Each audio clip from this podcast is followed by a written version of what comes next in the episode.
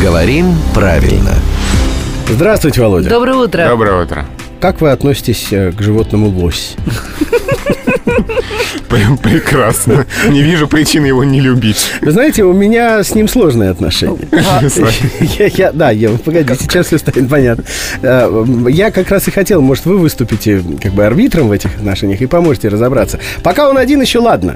Хотя и не всегда, но в целом терпимо. Но как только их становится двое, лосей или лосей, вот тут начинается проблема. У тебя филологический ступор?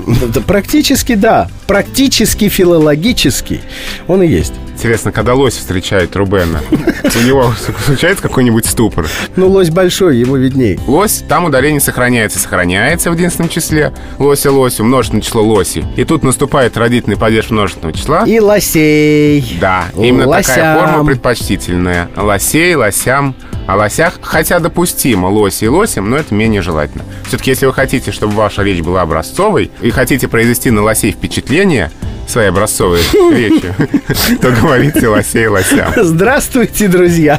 Я хочу, Лоси. чтобы вас здесь сейчас не было. Лосей вас, в смысле.